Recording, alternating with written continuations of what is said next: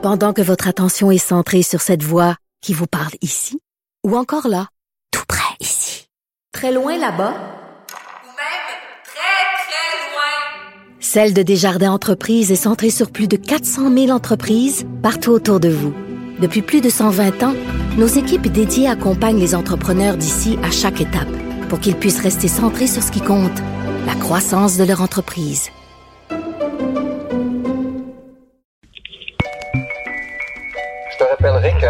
1,3 milliard, 44 milliards de dollars. C'est beaucoup, beaucoup d'argent. À partir de cet événement-là, il y a eu un point de bascule. Un directeur de la section argent, pas comme les autres. Yves Daou. Alors, les entreprises se préparent à la loi 96, Yves. Richard, écoute, hier, au moment où il y a eu l'adoption de la loi, là, je pense qu'on a reçu 12 courriels d'invitation de bureaux d'avocats qui voulaient nous parler.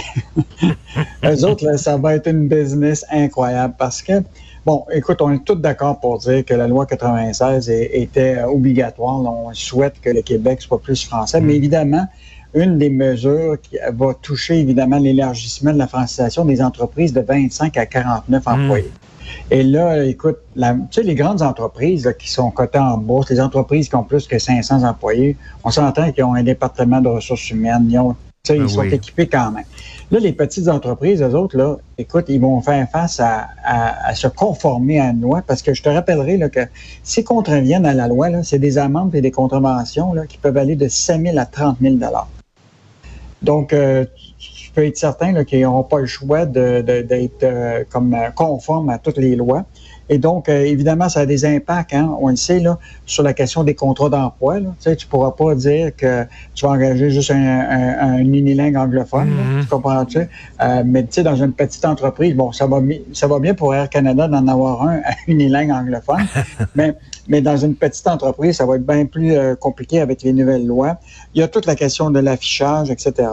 Donc, mais évidemment, tu sais, les PME, ce qu'ils disent, c'est assurons-nous on va respecter ça, mais assurons-nous qu'on n'a pas trop de paperasse. Puis je te rappellerai là, qu'il y a une mesure qui existe actuellement que quand un ministère ou un organisme qui propose l'adoption d'une nouvelle, une, nouvelle loi avec des nouveaux règlements, automatiquement, lorsque tu as un nouveau formulaire, tu en abolis un autre. Tu comprends-tu? Mmh, pour mmh, s'assurer que la, mmh. bureaucratie n'augmente pas. Euh, on va voir s'ils vont en abolir d'autres. Mais évidemment, les, petites entreprises, c'est eux autres qui, sont le qui sont les plus euh, affectés par cette, nouvelle loi-là. Mais je pense qu'ils sont prêts à se conformer. C'est juste que ça, ça risque de leur coûter euh, un, bras un, peu là, pour euh, se conformer à tout ça. J'essaie de faire ça chez nous. À chaque fois que j'achète un livre, je dis un livre qui rentre, il faut qu'il y ait un livre qui sorte. Mais des fois, c'est ça marche pas tout le temps comme ça. Michel Gérard qui parle de Bombardier. Écoute, on en a parlé hier là, de la question du génie québécois. Euh, je te rappellerai, bon, évidemment, toi, tu suis aussi euh, un peu ce qui se passe en, bourse. Écoute, Bombardier, là, quand en 9 août 2000, ça c'était au moment où Bombardier était la grande entreprise, l'action valait 26,30. Wow. Hier, là, en bourse, là, ça vaut 1,13. Hey boy!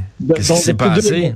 Ben non, mais c'est parce qu'à l'époque, c'était la grande entreprise. 2000, euh, c'était au moment où Bombardier était grande. Hmm. Mais quand ça a été revendu puis charcuté en morceaux, là, quand Éric Martin a pris la tête de juste la division euh, qui était les jets d'affaires, l'action valait 2,28.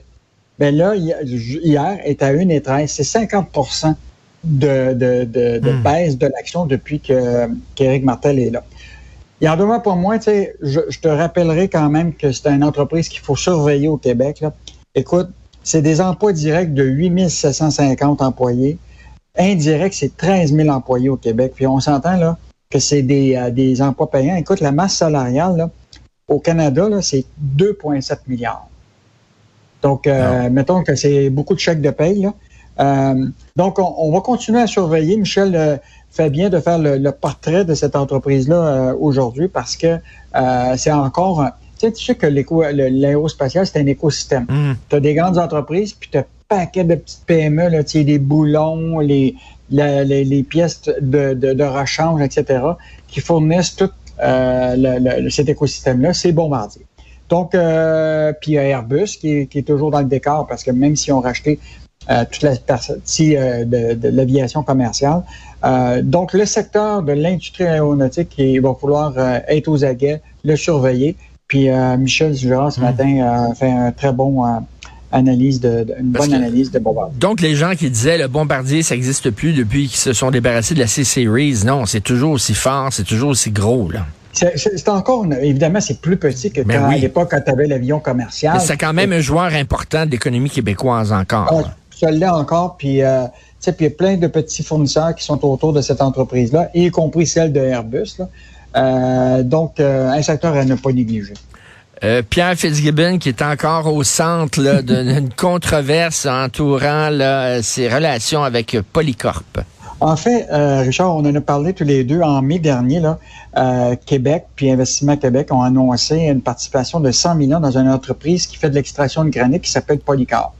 Et donc, euh, lors de la conférence de presse, évidemment, il y a eu beaucoup de questions sur comment ça se fait que l'entreprise en question, qui est dont son, son dirigeant, n'était pas inscrit au registre des lobbyistes, euh, puis qu'il y avait eu des conversations avec Investissement Québec, qu'il y avait eu quand même un appel téléphonique avec Fitzgibbon, puis il y a beaucoup de petites entreprises dans le granit qui avaient dit comment ça se fait qu'on met 100 millions dans cette compagnie-là, puis nous autres, on, on voit ça, comment ça se fait qu'on met de l'argent dans une seule entreprise? Alors là, le commissaire au lobbyisme avait dit, ah, je vais regarder ça, mais là, hier, euh, le Québec solidaire, avec la députée euh, Ruba Gazal, revient à, à la charge et là demande au commissaire à l'éthique de surveiller et de, de revoir ce dossier-là. Euh, parce que le devoir a annoncé qu'il y avait eu une conversation téléphonique le 18 janvier entre le PDG d'Investissement Québec, Guy Leblanc, le PDG Hmm. de Polycar. Et là, ce qui est intéressant, c'est que l'entreprise elle-même n'est pas inscrite au registre des lobbyistes. Et là, ce qui est intéressant, c'est qu'EQ admet la conversation, mais l'entreprise dit qu'ils ne lui ont pas parlé. qui dit vrai? En tout cas, il y a toutes Mais, mais, de... mais tu sais, c'est- pas la première histoire là, de conflit d'intérêts qui implique Pierre Fitzgibbon. C'est l'apparence, c'est l'apparence de conflit d'intérêts. Oui, apparence. Qui est, qui est- qui est toujours le, le- le- le danger. Euh, c'est drôle parce que hier, évidemment, euh, bon, il y a eu la- la- l'adoption de la loi. Il n'était pas à l'Assemblée nationale hier parce qu'il était à Davos. Bon, il était chanceux parce qu'il y avait beaucoup de questions qui, euh, qui l'attendaient dans le corridor. Euh, mais c'est sûr que ce dossier, il reste quelques semaines avant le- la, la fin de la session. C'est sûr que ce dossier-là, Richard, là, va venir euh, dans l'actualité parce que il y a beaucoup de questions qui n'ont pas été répondues. Puis euh, je pense que Québec solidaire, ce qui est fascinant, c'est que Québec solidaire, c'est eux autres qui mènent la charge actuellement dans ce dossier-là.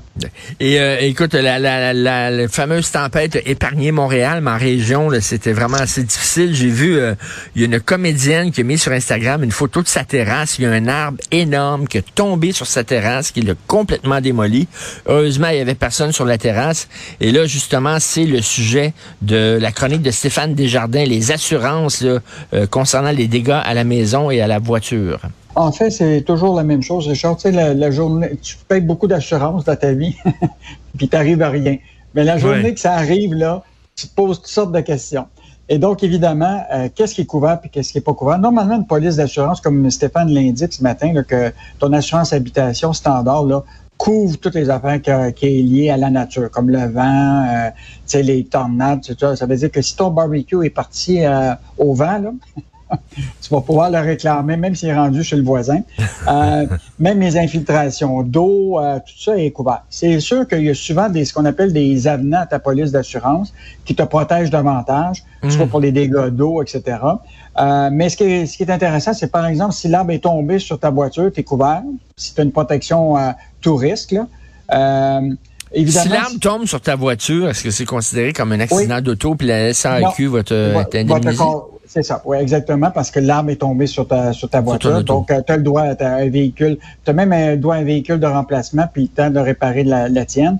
Euh, ce qui est intéressant, là, c'est que euh, tu as le droit à des travaux urgents de remplacement. Si, par exemple, tu n'es pas capable de rejoindre ta compagnie d'assurance, euh, parce que là, ils doivent être débordés, là, ben, tu peux avoir le droit déjà de commencer euh, tes travaux sans euh, attendre, puis les réclamer éventuellement par ton assureur. Hmm. Donc, euh, parce que souvent, ce qui arrive, c'est quand il y a des événements comme ça, là, tu sais, mettons, l'arbre est tombé sur, euh, sur ton auto, puis tu es tombé sur ta maison, mais tu veux peut-être avoir un émondeur pour couper l'arbre rapidement. Mhm. Donc, euh, donc, tout ça de bons con- conseils ce matin dans la- l'article de Ouais, Stéphane. Desjardins.